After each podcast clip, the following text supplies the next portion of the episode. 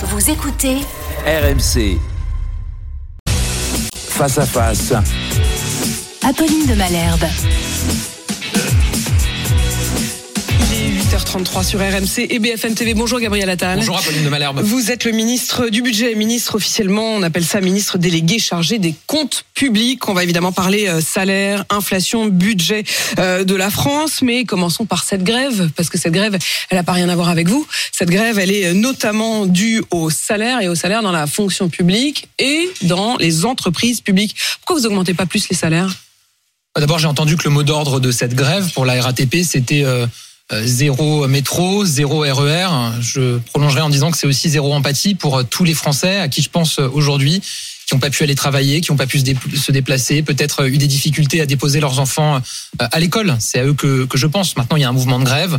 C'est un droit constitutionnel. Vous me parlez euh, des salaires dans la fonction publique. On a pris une décision cet été, qui est une décision euh, historique, avec une augmentation du point d'indice de la fonction publique de 3,5%. Euh, Il faut remonter très très loin en arrière pour trouver une telle augmentation de salaire dans la fonction publique pour tous les fonctionnaires. Ensuite, vous avez des entreprises publiques la RATP par exemple qui ont décidé des augmentations de salaire propres à l'entreprise. En l'occurrence, je crois que c'est un peu au-dessus de 5% pour la RATP, c'est ce qu'avait communiqué la direction.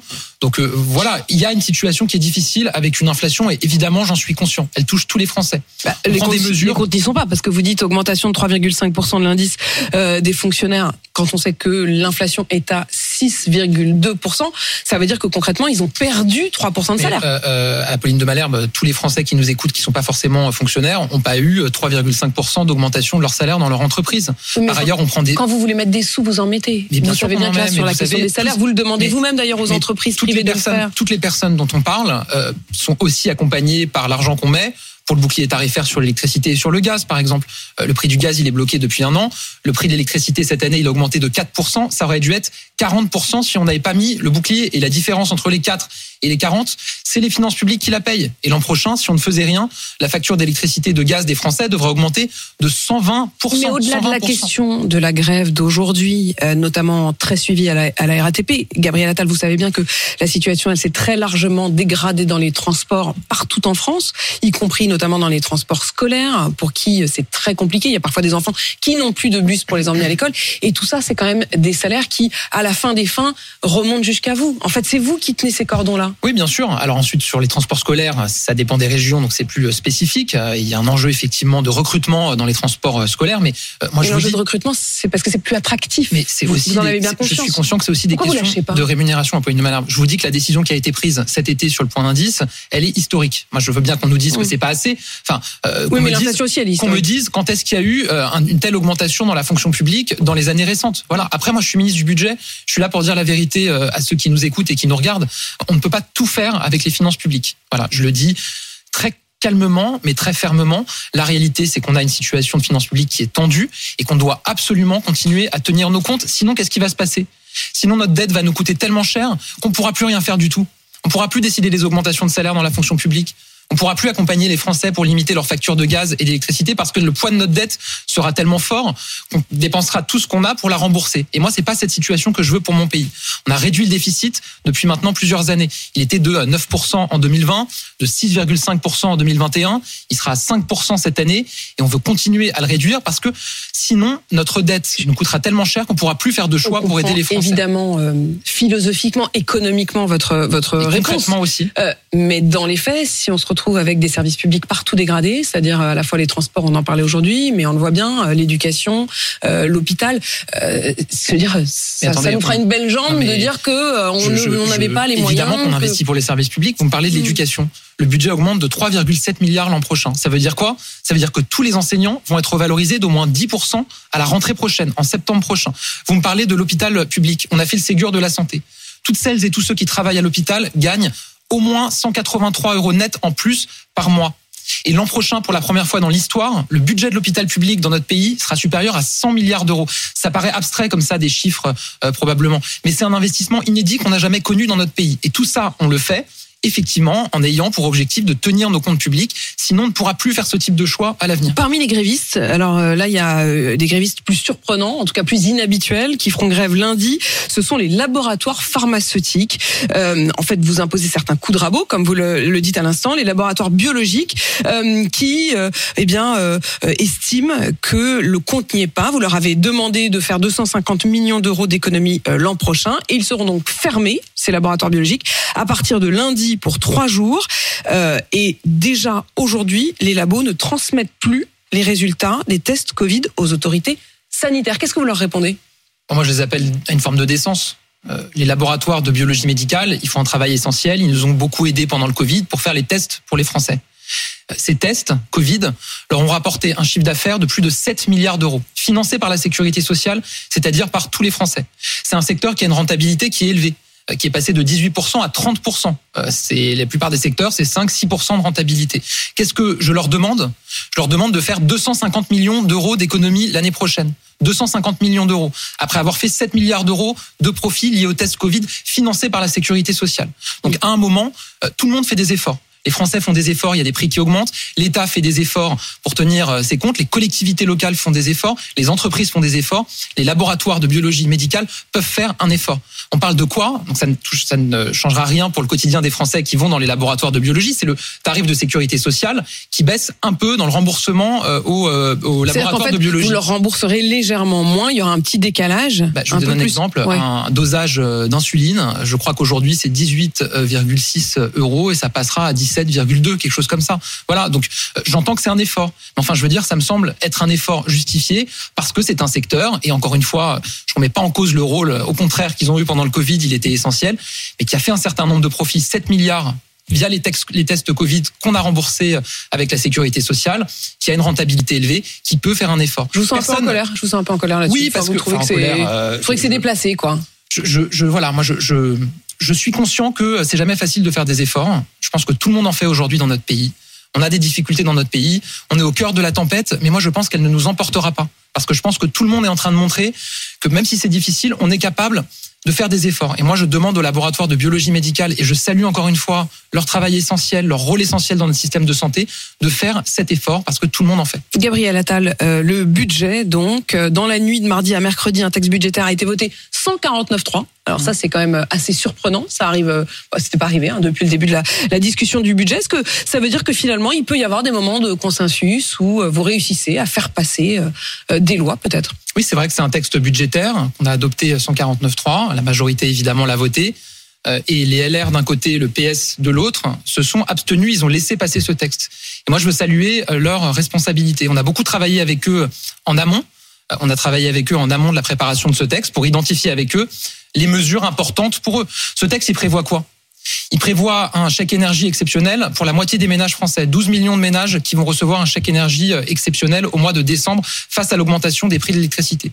Il prévoit de l'argent pour nos universités, puisque vous savez que on a des universités qui ont du mal à payer leurs factures Ils se retrouvent à d'électricité, peut-être devoir euh, fermer plus longtemps cet hiver. qui envisageaient de fermer cet hiver et de mettre les étudiants à distance. Et nous, on a dit, on va vous aider financièrement. On préfère des amphis pleins et éclairés euh, plutôt que des amphis fermés. Euh, Juste, je m'arrête un instant sur ce point, Gabriel Attal. Est-ce que ça veut dire que ce matin, vous nous dites qu'il n'y aura pas, que ces, ces universités qui avaient prévu de devoir fermer plus longtemps, rallonger les, les congés parce qu'ils ne voulaient pas avoir à chauffer les amphis, vous nous dites ce matin, c'est réglé, les universités ne fermeront pas. Ah, je vous dis oui, on met 275 millions d'euros pour qu'elle n'ait pas à fermer euh, pour les raisons euh, d'électricité, de facture d'énergie, pour qu'elle puisse continuer à accueillir leurs euh, étudiants.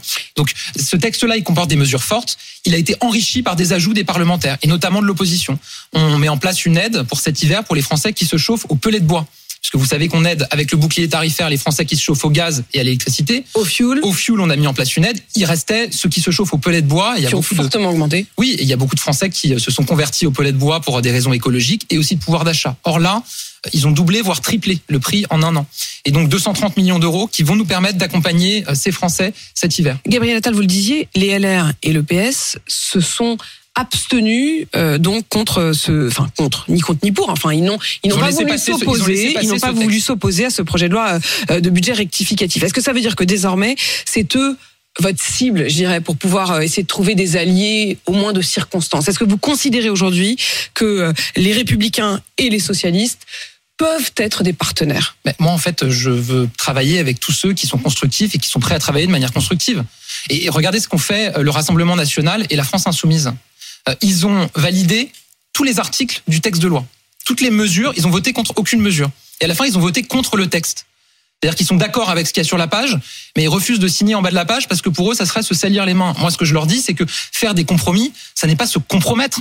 C'est agir au service des Français et au service du pays. Et moi, je travaillerai toujours avec ceux qui sont prêts à travailler au service des Français, au service du pays. En l'occurrence, sur ce texte, ça a été euh, les LR euh, et le PS. L'objectif de ce budget rectificatif, c'était d'être, je cite, anti-inflation. Vous avez peut-être euh, entendu Michel-Édouard Leclerc qui était à ce même micro mardi. Il parlait d'un tsunami de l'inflation à venir et d'après ce qu'il voit aujourd'hui des négociations en cours avec les industriels, avec les agriculteurs pour les prix en janvier, il disait qu'on pouvait aller vers une inflation à deux chiffres, une inflation à deux chiffres en France. Qu'est-ce que vous répondez? Nous, on fait deux choses pour lutter contre l'inflation.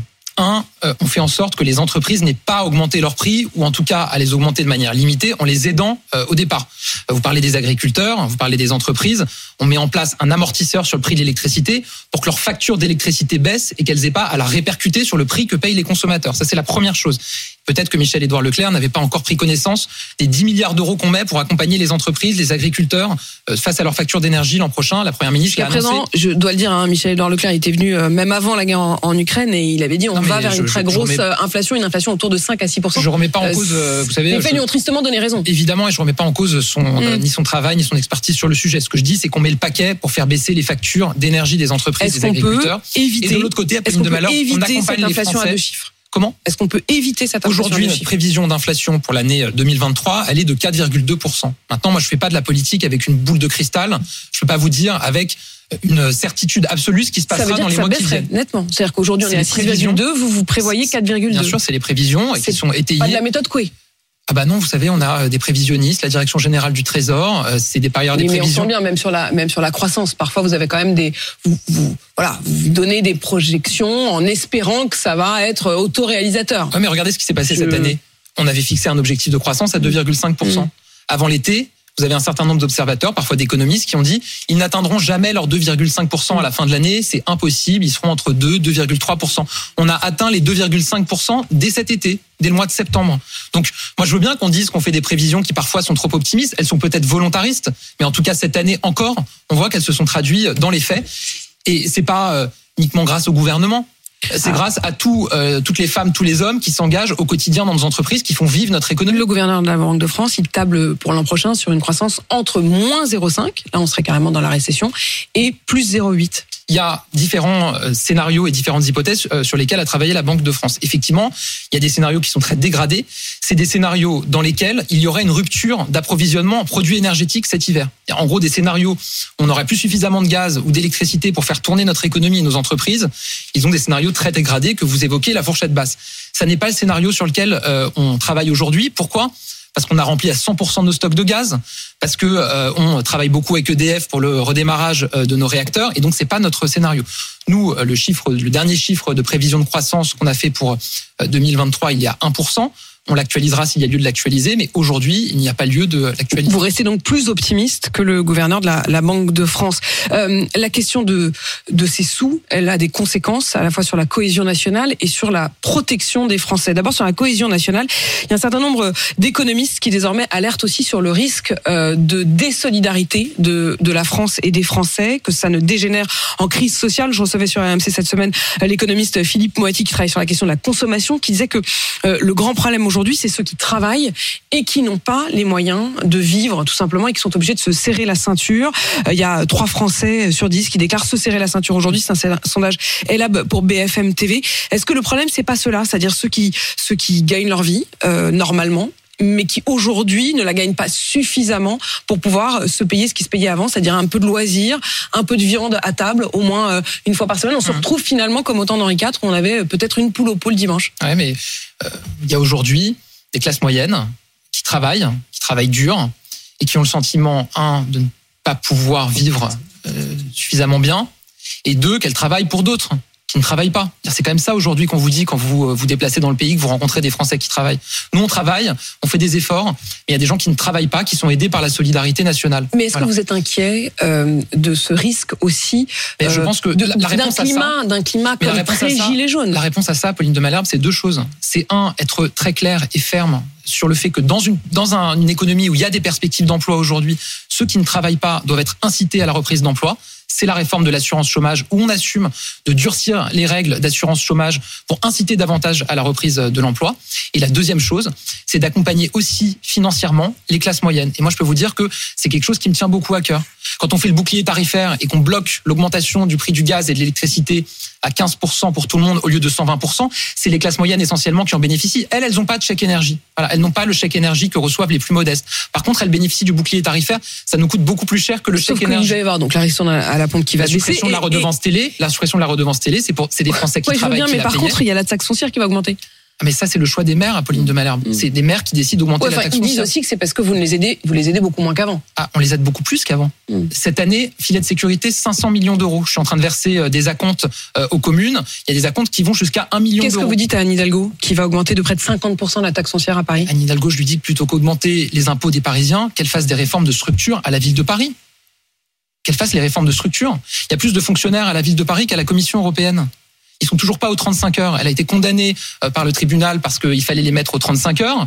Elle- dit qu'elle les a mis aux 35 heures, mais en réalité, elle joue sur l'heure de départ. C'est-à-dire, au lieu de dire euh, que euh, on finit à 17 heures, c'est 17 heures 2. Voilà. Et comme ça, sur l'année, on peut dire qu'on fait les 35 heures. C'est quand même pas sérieux. Il y a des dépenses discrétionnaires de subventions qui ont très fortement augmenté ces dernières années. Donc, il y a la possibilité de maîtriser Donc les c'est c'est de dépenses. sa faute, quoi. C'est de sa responsabilité. Ah bah, en tout cas, je peux vous dire que l'État, il est au rendez-vous pour l'accompagner. Il y a encore quelques jours, on a fait un versement exceptionnel de recettes de TVA de 50 millions d'euros.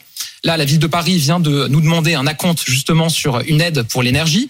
On va leur verser autour de 15 millions d'euros. Mais moi, je le dis à un moment, c'est pas l'État qui peut, en toutes circonstances, compenser l'absence de réforme de structure à la ville de Paris. On va quand même pas augmenter les impôts de tous les Français pour financer euh, l'absence de réforme à la ville de Paris. Et les Français, est-ce qu'ils seront protégés? Est-ce qu'ils auront les moyens de faire face s'il y avait une attaque, s'il y avait une guerre euh, longue, s'il y avait une guerre qui euh, frappait à nos portes? Hier matin, à ce même micro, c'était le général Pierre de Villiers, l'ancien chef d'état-major des armées. Et voilà ce qu'il dit du budget de l'armée. Fait 20 ans qu'on parle d'accroître euh, notre capacité en, en force de réserve. Nous avons 40 000 réservistes. Ça fait 20 ans qu'on pense euh, augmenter tout ça. On l'a pas fait. Pourquoi on Euh, l'a pas fait? C'est Bercy qui décide de notre stratégie on militaire. l'a pas fait essentiellement, essentiellement pour des histoires de moyens budgétaires, comme d'habitude, avec les astuces de garçon de bain, de gestion en gestion, qui nous a, qui nous ont imposé une pression budgétaire. N'oubliez pas qu'entre 2008 et 2015, on a supprimé 20% des effectifs militaires. Pour moi, c'était une myopie. C'était en fait une faute à l'aune du contexte que nous voyons aujourd'hui. Il estime que même aujourd'hui, les augmentations ne sont pas du tout à la hauteur, que ça ne suffira pas, qu'on n'est pas dans la bonne échelle. Il parle d'une faute. Il a raison, le général de Villiers, quand il dit que dans les quinquennats précédents, on a supprimé des effectifs et on a eu des budgets qui n'étaient pas du ça tout à la hauteur. arrange. Ça vous arrange quand même de passer, de, de, de- de retenir ce petit morceau de la phrase Bah, sur les je- je quinquennats pense précédents. puisse dire il parle est aussi d'aujourd'hui. Hein. avec euh, le gouvernement. Ou, Il euh, parle aussi d'aujourd'hui. Ah bah, aujourd'hui, Apolline de Malherbe, je vais vous dire, le budget de la défense l'an prochain, plus 3 milliards d'euros. oui, plus 3 Voilà. milliards, mais plus Et vous 100 prenez- milliards en Allemagne. Vous, prenez la loi de programme. Mais il parle de beaucoup plus Il bas, parle les de Allemands. beaucoup plus bas, mais, prenez- mais aujourd'hui, avec les mêmes Prenez- moyens que nous, ils décident, bam, d'y aller, quoi. Apolline de Malherbe, prenez la loi de programmation militaire, Mm. puisque le ministère de la Défense, c'est le ministère par excellence on programme sur plusieurs années. La précédente, donc sous le quinquennat de euh, François Hollande, par rapport à celle d'aujourd'hui. Aujourd'hui, c'est plus 33%. 33%. 3 milliards d'euros d'augmentation par an. On réarme notre ministère des Armées. Et sur la question des réservistes, ça fait partie de nos grandes priorités. Il y a une loi de programmation euh, militaire, une nouvelle, qui est en train d'être préparée. J'y travaille avec mon collègue Sébastien Lecornu, Oui, mais justement sur cette loi-là, ce que nous disait euh, le général de Villiers, c'est que le problème, c'est que normalement, on part de la situation et des menaces, et en fonction de ça, on dit, bah voilà, on a besoin de temps. C'est exactement Il dit aujourd'hui, c'est l'inverse. Il dit aujourd'hui, c'est à, Bercy qu'on dit, bah voilà, on attend, et puis on va se débrouiller, Ah, euh, même face aux menaces. C'est exactement ce qu'on est en train de faire, ce qu'a demandé le président de la République. On s'est réunis avec le président euh, Conseil de défense. Justement, il y a une revue stratégique qui est faite. Président en a parlé hier. Quels sont nos besoins aujourd'hui au 21e siècle? Voilà, le président l'a dit. Euh, continuer à investir sur la dissuasion nucléaire, qui est d'ailleurs une garantie aussi pour l'ensemble du continent européen. Aujourd'hui, c'est la France qui garantit cette sécurité. La cyberdéfense et la résilience de notre pays euh, et euh, les réserves. Et on part de ces besoins et ensuite, on me demande à moi, ministre du budget, de mettre les moyens nécessaires pour accomplir ces objectifs. Et je peux vous dire que c'est ce vous n'allez pas rogner. C'est vous n'allez pas dire il faut faire moins. Évidemment que non. Vous savez que là, il y a une augmentation de 3 milliards d'euros. C'est inédit. Quand on regarde ces dernières années, il n'y a, a pas eu de marche euh, et d'augmentation aussi forte sur une année. Gabriel. Attal, vous l'avez entendu, la liste euh, des Bleus. Est-ce que vous allez euh, regarder la Coupe du Monde? Est-ce que vous irez même peut-être, euh, vous ou d'autres membres du gouvernement, assister au Qatar? Ah non, bon, moi c'est pas prévu. En tout cas, dans mes fonctions ministre du budget, je regarderai les matchs. Oui. La ministre des Sports, elle ira Ça, je sais. Je peux pas Vous n'avez pas elle. discuté avec elle Non, c'est pas je sur la table la question. Eh ben, je lui poserai euh, directement. Merci euh, Gabriel Attal, en tout cas, d'être euh, venu ce matin. Vous êtes le ministre délégué chargé des comptes publics. Il est 8h53 sur RMC BFM TV.